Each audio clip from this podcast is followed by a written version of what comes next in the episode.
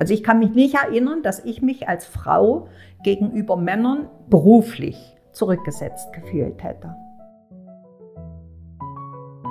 Hallo, ich bin Hanna Schmid und ich heiße dich ganz herzlich willkommen in meiner Podcast-Sendung Ostfrauenpower. Diese erste Interviewfolge fange ich mit den kompakten Fakten an. Was das ist, werde ich euch später erklären. Dann gehen wir zu einem Interview mit Gabriele Wolf über, in dem wir in ihre DDR-Vergangenheit eintauchen und auch auf wichtige Themen wie die geschlechterspezifische Arbeitsteilung und die Gender Pay Gap eingehen. Viel Spaß!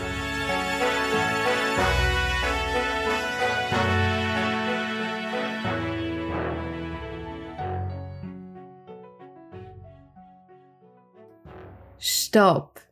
Du möchtest wissen, wer ich bin und weißt nur relativ wenig über die DDR, dann darfst du meine Einstiegsfolge auf keinen Fall überspringen.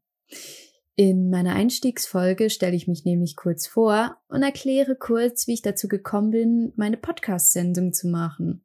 Außerdem gebe ich einen kurzen, knackigen Crashkurs zur DDR. Hier noch eine kurze Anmerkung. Alle Quellen, die ich für diese Folge verwendet habe, findet ihr in den Show Notes. Die kompakten Fakten. Die beiden Interviewfolgen fange ich jeweils mit den kompakten Fakten an. Diese sind Zahlen und Gesetzesartikel, die sich auf das Kernthema der Podcast-Folge beziehen. Die meisten Zahlen habe ich aus den statistischen Jahrbüchern der DDR, manche habe ich aus dem Buch Frauen in der DDR von Anna Kaminski.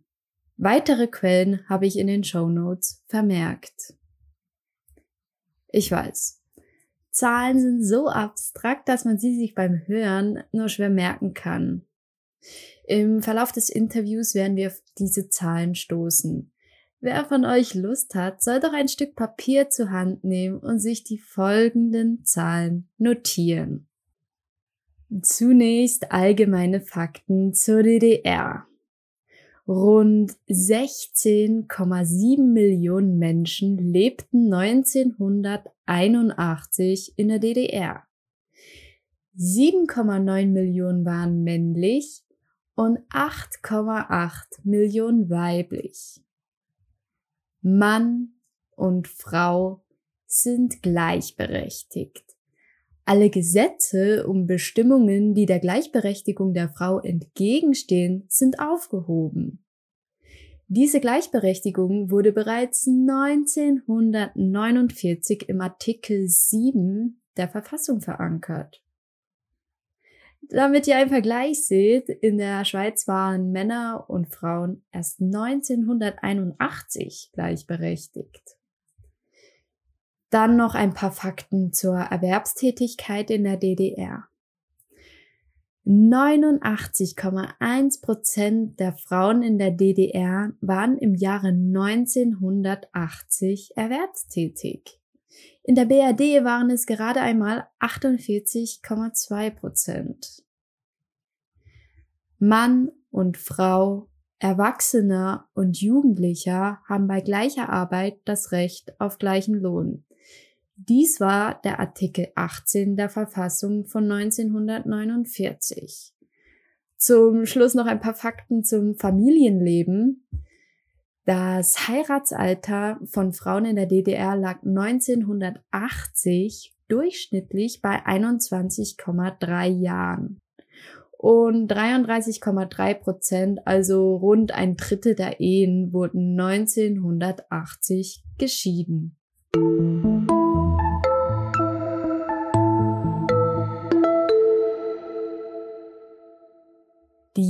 Erste Powerfrau ist Gabriele Wulff. Gabriele ist meine Großtante und aus diesem Grund spreche ich sie auf ihren Wunsch ausschließlich mit Gabi an. Sie wurde zwei Tage vor Heiligabend am 22.12.1948 geboren. Gabi wuchs in einem kleinen Dorf namens Ophausen in Sachsen-Anhalt auf. Gabi verbrachte mehr als ihr halbes Leben in der DDR. Trotz Wohnungsnot, Arbeitslosigkeit und Scheidung meisterte sie ihr Leben und ist heute eine gestandene Frau, Mutter von zwei Kindern und Oma von vier Enkelkindern. Derzeit lebt sie mit ihrem Ehemann Herbert und der gemeinsamen Hündin Bella in Meiring und genießt ihr Rentnerdasein.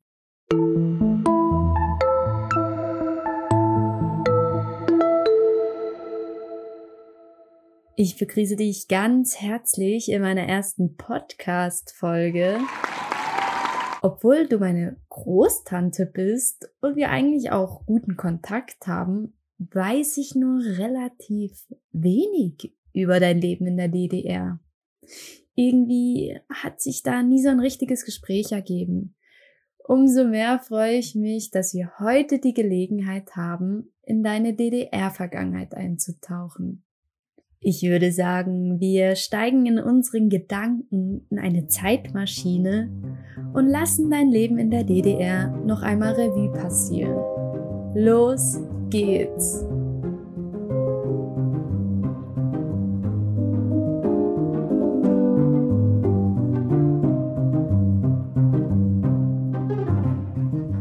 Unsere erste Station der Zeitreise ist in deiner Kindheit, Gabi. Stell dir vor, du bist sechs Jahre alt und stehst in dem Garten deines Elternhauses. Was siehst du alles? Als ich sechs Jahre alt war, lebten wir in einem ehemaligen Gutshaus. Mein Großvater war damals Bürgermeister in diesem Haus und da hatten wir zwei Zimmer. Ich habe es am Anfang schon erwähnt. Gabriele ist meine Großtante. Das bedeutet, dass ihre Eltern zugleich meine Urgroßeltern waren. Und ich möchte euch ganz kurz etwas über sie erzählen. Gabis Vater, mein Urgroßvater, besaß die Schweizer Staatsbürgerschaft, aber lebte in Deutschland. Im Zweiten Weltkrieg war er gezwungen einzurücken und danach war er auch noch eine Zeit lang in Kriegsgefangenschaft.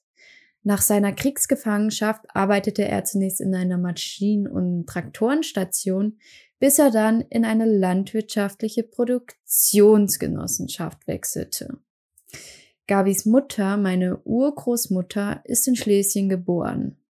Nach dem Zweiten Weltkrieg wurden Deutsche aus Schlesien vertrieben. Daraufhin waren sehr viele gezwungen, zu Fuß zu flüchten und so auch meine Urgroßmutter. Sie landete dann in einem kleinen Dorf in Mitteldeutschland, wo sie dann zur Schule ging und dann auf dem Acker arbeitete. Sie fing dann eine Lehre zur Stenotypistin an. Der Beruf Stenotypistin ist heutzutage nicht mehr so bekannt, da er doch durch Computer ersetzt wurde.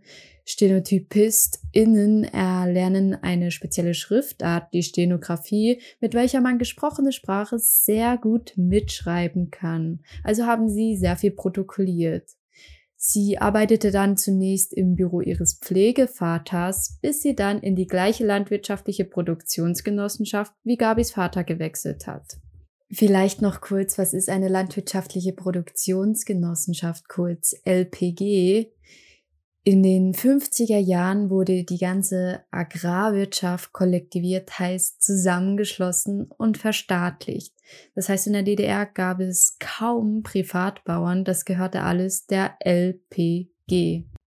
Gabi, du bist in dem kleinen Dorf Döcklitz aufgewachsen. Dies ist ein Ortsteil von Ophausen. Ich persönlich kenne Döcklitz, da mein Vater ebenfalls dort aufgewachsen ist. Und ich muss sagen, ich kann Döcklitz mit keinem Dorf in der Schweiz vergleichen. Gabi, könntest du Döcklitz mal beschreiben? Aus heutiger Sicht würde ich sagen, ja, das war eine Dorfpläge, haben wir gesagt. Also dort war so gut wie gar nichts. Es gab einen Konsum, der war in einem noch größeren Gutshof. Es gab drei Gutshöfe dort, also von etwas größeren Bauern, also nicht unbedingt jetzt riesige. Aber ja, und sonst war es halt ein, ein kleiner Ort mitten in vielen Feldern, Ländereien und ja, kaum mal Bäume oder sowas. Oder einen Wald gab es zum Beispiel nicht. Zwei Teiche hat es noch. In Döcklitz gab es auch eine kleine Schule und Gabi wurde auch dort eingeschult. Gabi, kannst du dich an die Schule noch erinnern? Oh, da kann ich mich noch ganz genau erinnern. Wie gesagt, in diesem kleinen Dorf gab es eine Schule mit einer Lehrerin, die wohnte in dem Schulhaus. Das Schulhaus war, glaube ich, immer als Schulhaus schon gebaut worden sehe ich heute noch, war eine Treppe, die man von beiden Seiten begehen konnte, vielleicht so sechs, sieben Stufen. Nachher kam man den Flur und dort gab es einen großen Unterrichtsraum. In diesem Unterrichtsraum waren vier Klassenstufen untergebracht. In der DDR wurde man schon früh ins System eingespannt. Im Alter von eins bis drei Jahren besuchte man zunächst die Kinderkrippe. Dann ging man bis sechs in den Kindergarten bis man dann in die Polytechnische Oberschule eingeschult wurde. Diese ging von der ersten bis zur zehnten Klasse.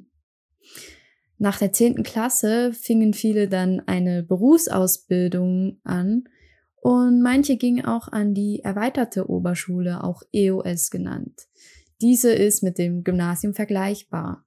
Die Ideologie der DDR wurde den Kindern schon früh in der Schule vermittelt. Sie hatten Fächer wie Staatsbürgerkunde, da ging es vor allem um die Politik. Sie hatten Produktionsarbeit, bei dem sie in Betriebe gehen mussten, um die Wirtschaft und die Produktion mal zu sehen. Sie hatten ESP, das ist die Einführung in die sozialistische Planwirtschaft, das ist so die theoretische Vermittlung. Und sie hatten Russisch. Da sah man ganz genau, wer der große Bruder der DDR war.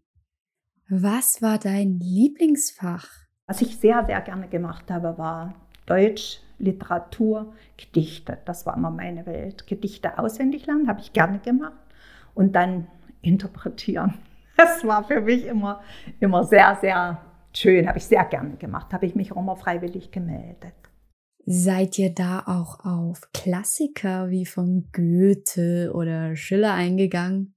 Oder waren die Gedichte doch eher politisch gefärbt? Je höhere Klassen ich kam, umso mehr waren die nachher politisch gefärbt. Aber es waren auch, es kam immer auf den Lehrer drauf an. Wir hatten zum Beispiel nachher in den größeren Klassen hatten wir einen Deutschlehrer, der sehr belesen war und sicher auch sehr kritisch, durfte uns gegenüber nicht zugeben, der aber sicher auch sehr kritisch war, wo wir auch zum Beispiel äh, viele Anna Karenina oder, oder Fabeln von, von russischen Dichtern interpretiert gelernt haben. Und das kam dann drauf an. Es gab dann natürlich auch andere, da hatten wir auch das Glück, der bei uns in Klassen nicht so viel unterrichtet hatte, die voll auf Sozialismus ausgerichtet waren. Wir sind die Moorsoldaten zum Beispiel und gehen mit dem Spaten ins Moor. Da ging es um die KZ-Häftlinge. Das fand ich so schrecklich, da habe ich dann geweint, wo ich das, gab es dann noch ein Lied noch davon. Also es, es, ja, es gab viele gefärbte Sachen, aber auch viele interessante. LehrerInnen zählten wie andere Studierte in der DDR zur Klasse der Intelligenz. Um in der DDR für ein Studium zugelassen zu werden, waren sie oftmals dazu verpflichtet, sich politisch zu engagieren. Dazu gehörte die SED-Parteizugehörigkeit. Gabi, ich habe die Frage an dich. Merktest du, welche LehrerInnen aus politischer Überzeugung in der Partei waren und welche nur in der Partei waren, um ihren Job ausüben zu können? Ich habe es gemerkt, ganz sicher, ganz sicher. Und es ist wirklich so, dass, dass äh, die Intelligenz, und das war ja, muss man vielleicht ein bisschen ausholen und erklären, studieren konnten in erster Linie die, wo die Eltern Arbeiter und Bauern waren. Wir hatten zum Beispiel bei uns in der Klasse einen Schüler, dessen Vater war Pfarrer. Der arme Kerl hatte wirklich viel zu leiden. Also wir hatten einen, einen Geschichtslehrer, das war der damalige Direktor unserer Schule, der bei uns Geschichte und Staatsbürgerkunde unterrichtet hat. Und der hat den getrieselt mit Fragen, wo, wo wir, wo wir nachher älter waren, doch schon mitgekriegt haben, dass es doch geht doch jetzt wirklich nur darum, um den zu provozieren. Der Junge war einfach klug. Der war super klug. Der konnte fünfmal so viel wie ich. Aber mir wurde angetragen, zur erweiterten Oberschule zu gehen, weil mein Vater Arbeiter war. Er, dessen Vater Pfarrer war, er wollte gerne und er hätte es gekonnt. Der hatte die Intelligenz dazu. Spielte überhaupt, spielt sich gar nichts ab. Das, das Ging eben nicht und fertig. Das war so das. Und da gab es eben Lehrer, die, die, äh, sagen wir mal, versteckt und durch die Blume gesagt haben, das finden wir nicht in Ordnung.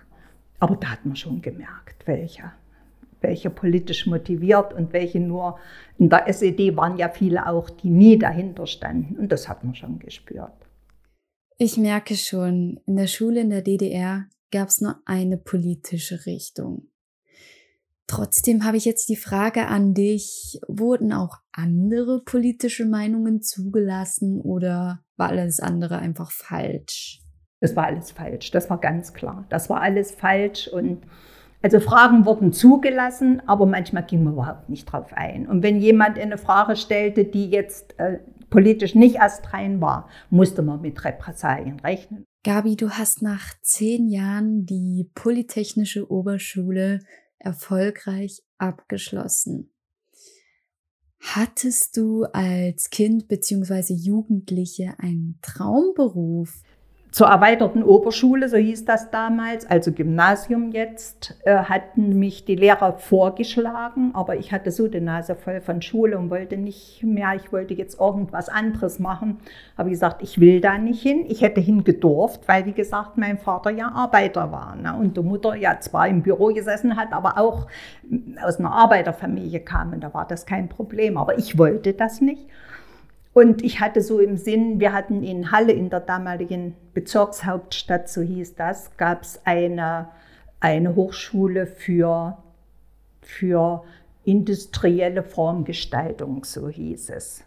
Diese Kunsthochschule in Halle existiert heute noch.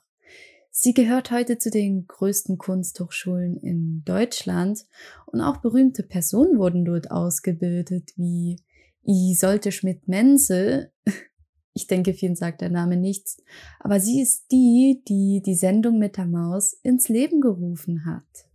Und da wäre ich gerne hingegangen. Und eine Tante von mir, die in Halle lebte, die hat dann rausgekriegt, dass man nicht unbedingt ein Abitur brauchte. Es gab also auch Plätze, die man als Nicht-Abiturient dort studieren konnten. Und die hätte mir das besorgen können, aber da kam dann von oben, also von oben heißt von Regierungsebene kam dann äh, der Erlass, dass man nicht aus dem Kreis, in dem er lebt, raus durfte, um einen Beruf zu lernen.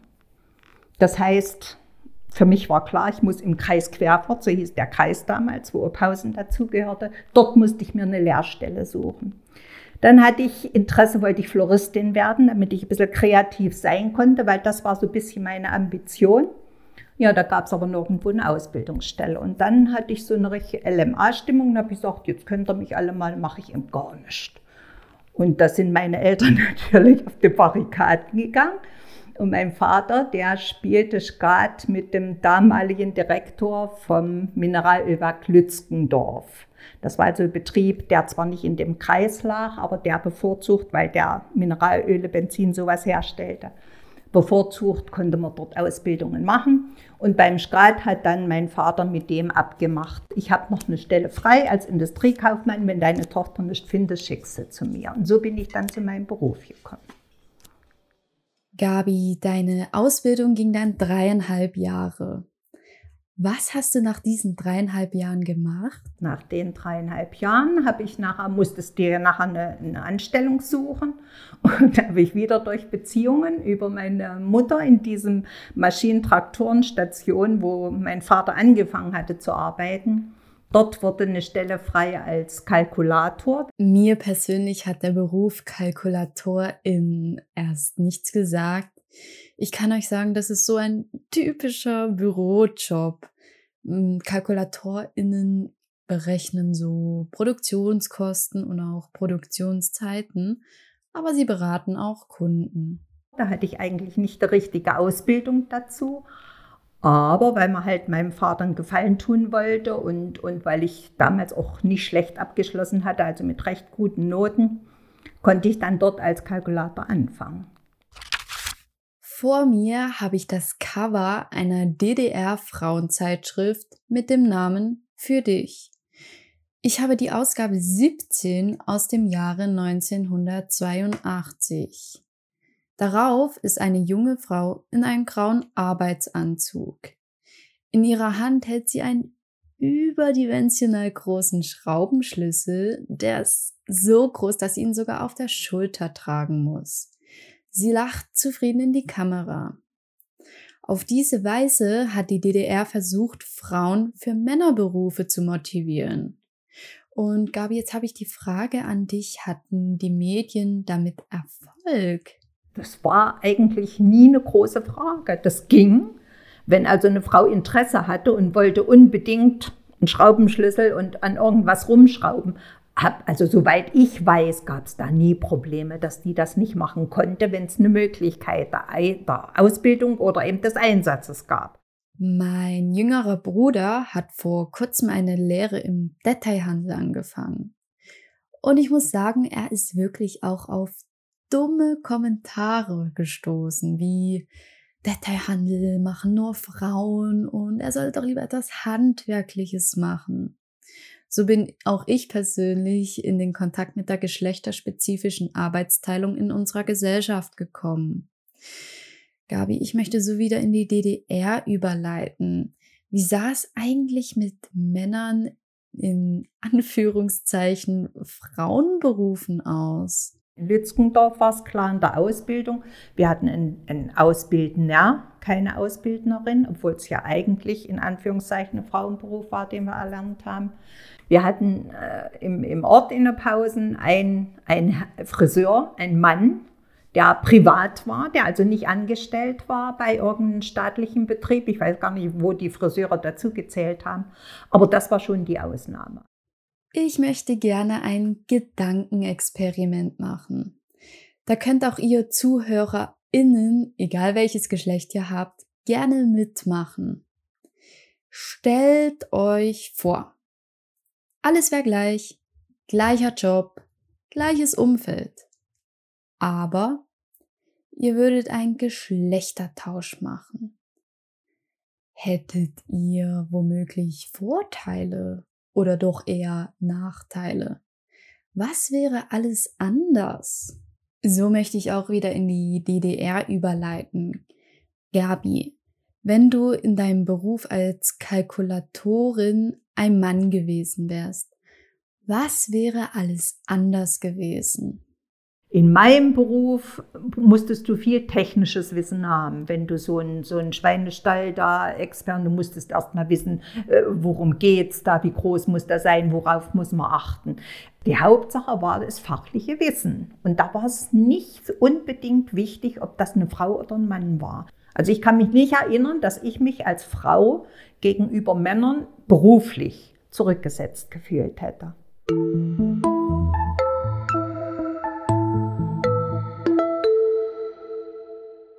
An diesem Punkt möchte ich gerne einen Sprung vom Arbeitsleben zum Familienleben machen. Und dabei gehe ich zunächst auf die Wohnungsnot ein. Der Zweite Weltkrieg endete in einem Bombenkrieg. Viele Städte wurden dabei vom Bomben zerstört, so auch deutsche Städte. Der DDR fehlte später einfach die wirtschaftliche Kraft, diese kaputten Gebäude wieder aufzubauen, da sie Gelder, die sie zum Beispiel von der Sowjetunion bekam, lieber in die Schwerindustrie steckten. Dadurch wurden sehr viele Gebäude unbewohnbar. Wohnungen fehlten. Aber die Bevölkerung, die wuchs immer weiter und damit auch die Wohnungsnachfrage. Es endete in einer richtigen Wohnungsnot. Und diese Wohnungsnot war auch der Grund, warum so viele Paare in der DDR früh geheiratet haben. So auch Gabi. Das war 1969, da war ich 20 Jahre. Es war unmöglich, als Einzelperson er oder Einzelperson sie einen Wohnungsantrag zu stellen. Ledige hatten entweder die Möglichkeit, bei den Eltern zu bleiben oder in Ledigwohnheime zu ziehen. Aber viele entschieden sich doch dann einfach früh zu heiraten, damit sie Wohnungsanträge stellen konnten. Du kriegtest, wenn du jemanden kennenlerntest, in den du dich verliebt hast, wo du gesagt hast, oh, wir könnten eigentlich zusammen das Leben verbringen. Der lebte bei seinen Eltern. Bei mir war es so, dass das fast 300 Kilometer noch weg war von dem Ort, wo ich wohnte. Und du konntest nicht sagen, wir nehmen uns jetzt irgendwo eine Wohnung und versuchen, ob wir zusammenpassen. Das, das ging nicht. Wir haben uns gesehen, jedes zweite Wochenende kam der dann dort, hatte so, so ein Motorrad, so ein komisches Ding, mit dem er dann immer zu uns kam. Dann kam er, meine Mutter kriegte Blumenstrauß, die fand das großartig, die war also verliebt mehr noch oder fast genauso wie ich. Und, und äh, dann hast du dich mit Sonntagsgesicht gesehen. Er war nicht zu mir, ich war nicht zu ihm, das war doch ganz klar. Und das ging fast zwei Jahre so. Und dann haben wir eben beschlossen, also irgendwann möchten wir mal zusammen leben, also werden wir heiraten. Und dann haben wir geheiratet und haben Antrag auf Wohnung gestellt. Und gekriegt haben wir eine, eine, einen Dachboden, ein ausgebautes Zimmer. Und das war dann unser Zuhause. Ja, und, und in meinem Bekanntenkreis ging es. Ja, in meinem Bekanntenkreis, sage ich mal, 95 Prozent aller Pärchen war es genauso, die aus dem Grund geheiratet haben, um eine Wohnung zu kriegen. Und dann, genau wie ich gemerkt haben, nee, das funktioniert nicht. 1970 kam dein Sohn und vier Jahre später deine Tochter zur Welt. Wie hat sich dein Leben dadurch verändert? Hm, das hat sich insofern schon sehr verändert, dass äh, unsere Tochter halt Asthma hatte und dadurch nicht in den normalen Kindergarten gehen konnte.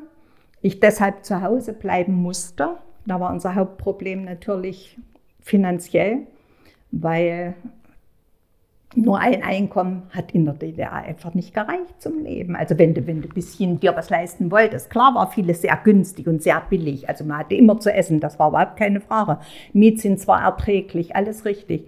Aber wenn du eine Waschmaschine wolltest oder einen Fernseher, dann hat das ja, 4.000, 5.000 DDR-Mark gekostet. Und die musst du erst einmal zusammensparen, wenn du im Monat 650 Mark verdient hast. Ne? Das war also nicht so einfach. Und, und mein Leben hat sich insofern verändert, dass ich dann zu Hause war und gemerkt habe, nee, also immer zu Hause und Kind schön und gut. Und unsere Tochter war viel im, im, musste viel ins Spital mit notstandsmäßig einliefern und so hattest du natürlich auch viele Sorgen, die dir nachher unter so ging in die Schule, da musstest du dann auch wieder, das ging alles. Ich war eigentlich aus, ausgelastet. Aber es, es hat mir nicht gereicht. Ich, ich wollte, wollte also auch ein bisschen was für mich tun und wollte zeigen, was ich kann und, und wollte eben nicht nur zu Hause sitzen. Heutzutage ist es noch oft so, dass Frauen nach der Geburt ihrer Kinder einige Zeit zu Hause bleiben. Ihnen fällt dann der Wiedereinstieg in die Arbeitswelt sehr schwer, da sie nach so langer Zeit einfach keiner mehr einstellen möchte. Und wenn sie eine Stelle finden, dann ist diese meist ihrer Ausbildung nicht gerecht. Und dies ist dann später auch in der Rente zu sehen. Gabi, ich möchte so auch wieder in die DDR. Fiel dir in der DDR der Wiedereinstieg in die Arbeitswelt schwer? Hm, ich hatte nachher, unsere Tochter wurde war nach einem schulfähigen Alter, musste dann oder sollte dann eingeschult werden und aufgrund ihrer Krankheit haben wir sie dann einschulen können in eine Sonderschule für Körperbehinderte. War ein bisschen schwierig, aber es hat geklappt. Und dort war eine rehabilitationspädagogische Beratungsstelle. Und der Direktor von dieser Beratungsstelle, ein Mann, der bot mir an, er suchte eine Sekretärin, ob ich nicht Lust hätte. Und da das aber an der Schule war, wo meine Tochter nachher auch äh, beschult worden ist, habe ich dann zugesagt und habe eigentlich keine Schwierigkeiten gehabt wieder. Es war eine andere Aufgabe, aber sowas hat mir viel Spaß gemacht und von dem her fand ich das sehr interessant und bin, da bin ich dann gern arbeiten gegangen.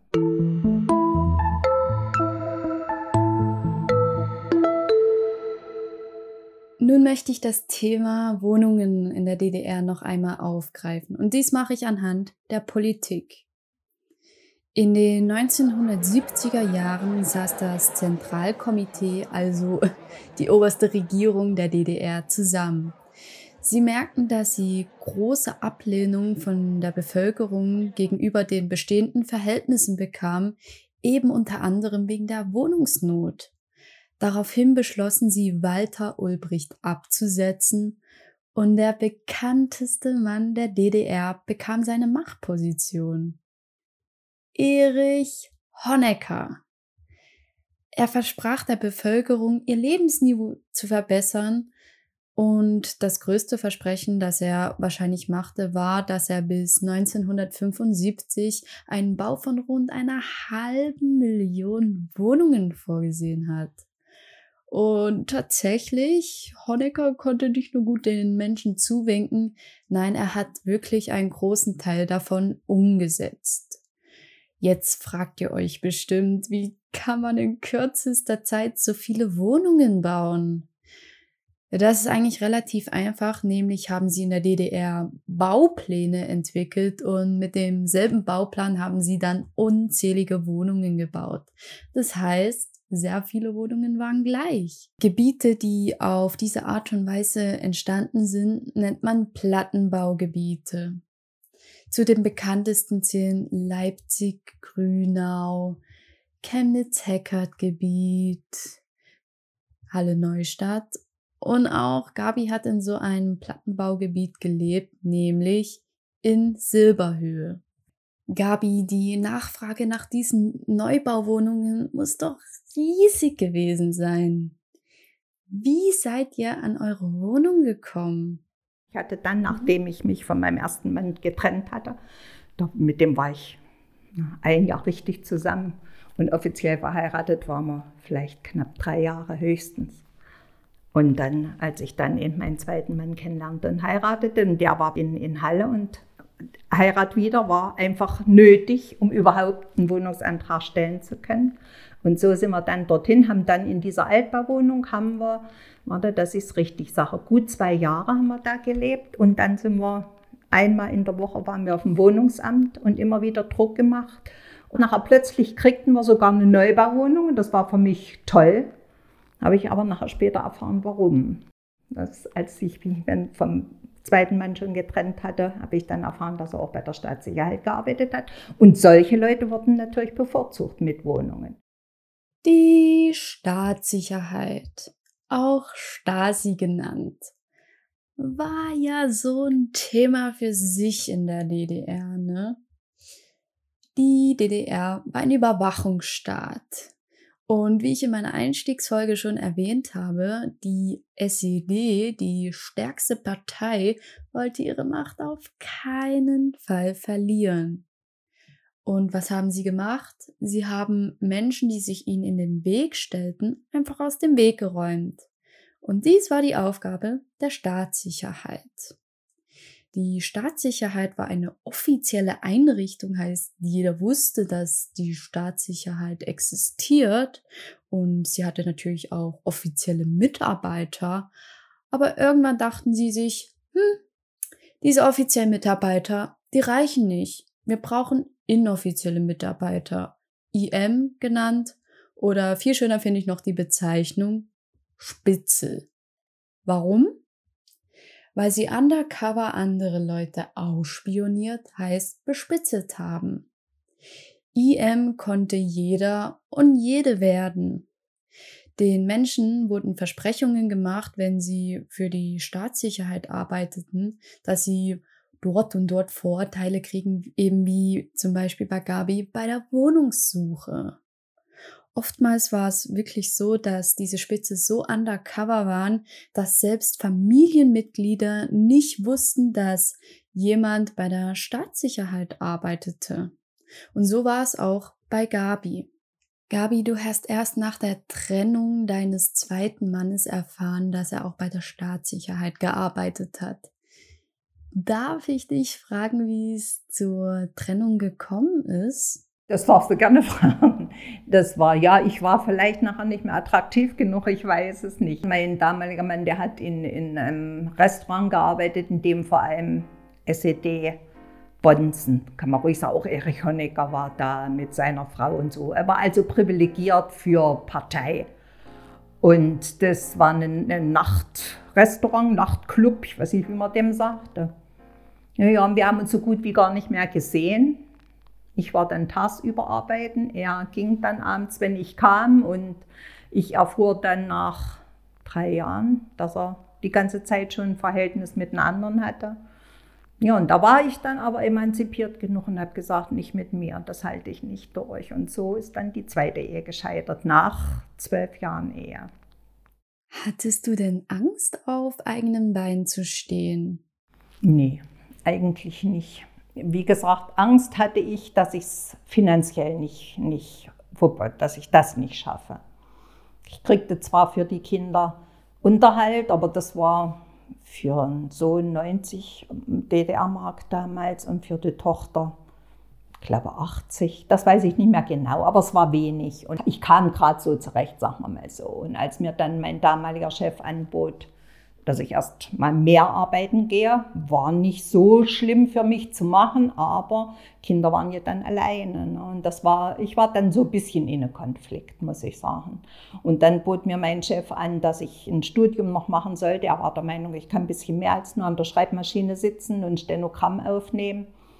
Und da hat er mich so lange bearbeitet, bis ich gesagt habe, okay, ich versuche es. Als alleinstehende Mutter mit zwei Kindern war nicht einfach vier Jahre Fernstudium. Das heißt, ich konnte meiner beruflichen Tätigkeit nachgehen und habe dann einmal in der Woche habe ich einen Tag frei gekriegt für zum Studium. Und so habe ich dann nach vier Jahren habe ich dann das geschafft und habe mein Studium abschließen können mit meinen Kindern. Die haben mir da sehr, sehr viel geholfen, haben mich sehr unterstützt. Und dann habe ich meinen dritten und Gott sei Dank besten Mann kennengelernt und hatte dann natürlich auch die Unterstützung noch.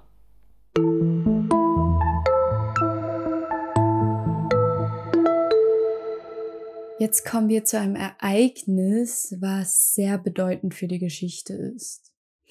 Ich hoffe natürlich, dass alle von euch dieses Ereignis kennen, nämlich der Mauerfall. Am 9. November 1989 war es nämlich soweit. Eine riesengroße Menschenmenge versammelte sich vor der Berliner Mauer, bis die Grenzer dem Druck einfach nicht mehr standhalten konnten und den Weg in die westliche Welt freigaben. Der Mauerfall war dann unter anderem auch Grund für die Wiedervereinigung. Gabi, kannst du dich an diesen Tag erinnern? Da stand ich am Bügelbrett. Das vergesse ich nie. Ich habe gebügelt und wir hatten einen Fernseher, damals so ein Riesending, ein Stadtfurt, so hieß der. Und äh, dann habe ich das gesehen und gehört. Also erstmal habe ich gedacht, das ist, erst dachte ich, es ist ein Film. Und dann habe ich, das kann doch nicht wahr sein. Also ich habe es einfach nicht geglaubt. Ich habe es nicht für möglich gehalten. Und dann war es aber in jeder Radiostation. Wir haben ja auch, wenn es verboten war, natürlich Westfernsehen geguckt und, und wussten dann doch, das ist tatsächlich so. Und das war erst einmal Angst was, was heißt das, was wird da? Wenn jetzt die Mauer fällt, das dauert doch nicht lange, da kommen die Russen mit Panzern und, und dann gibt es hier das größte Gemetzel. Man hat ja auch gesehen, was in der Welt so rundherum noch los war.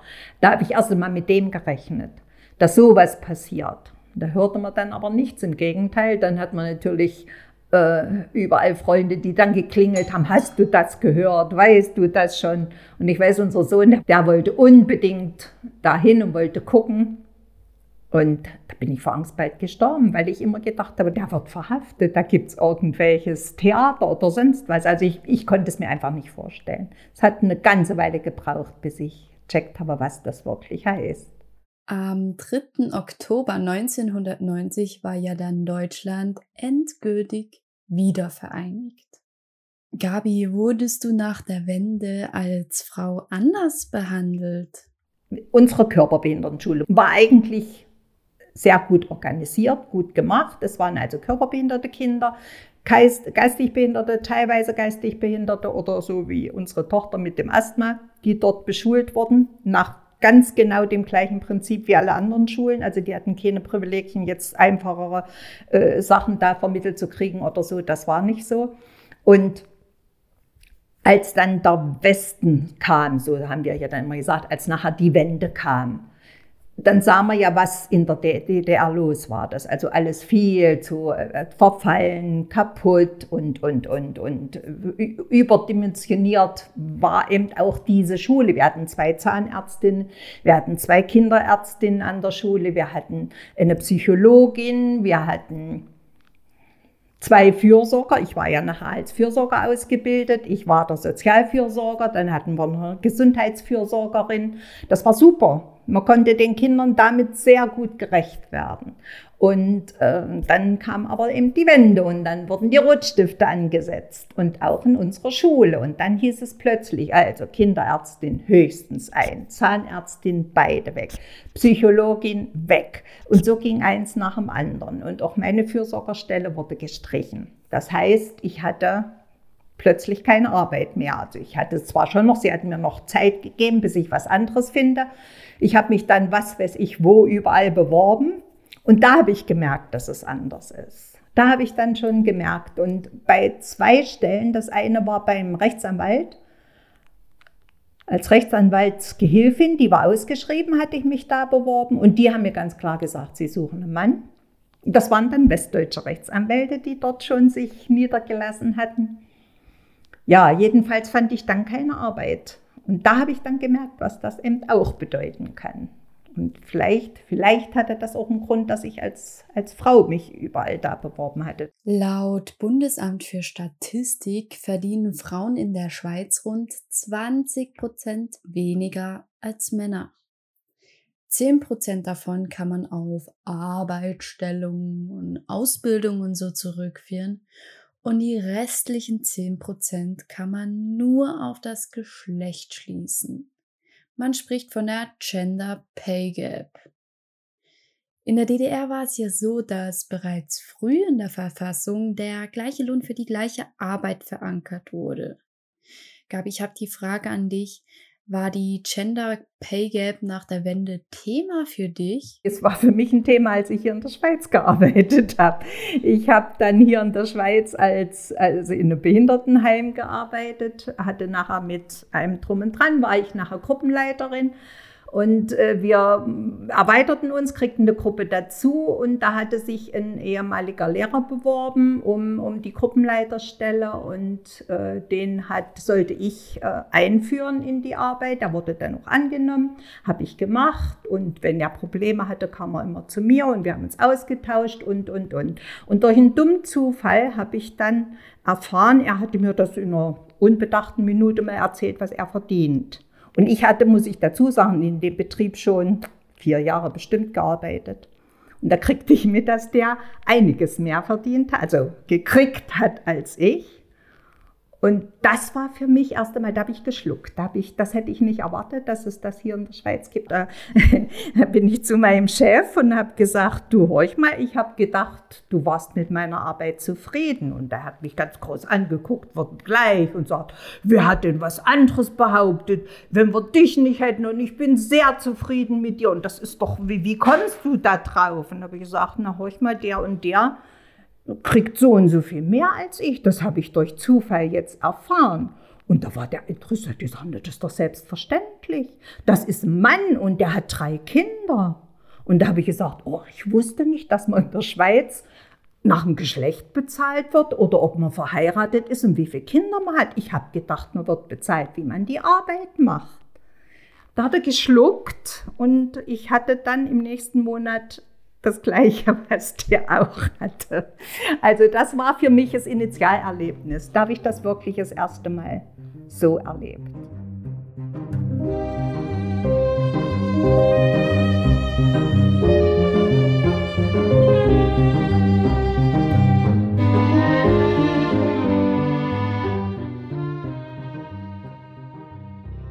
Wir sind wieder im Jahre 2021 angelangt.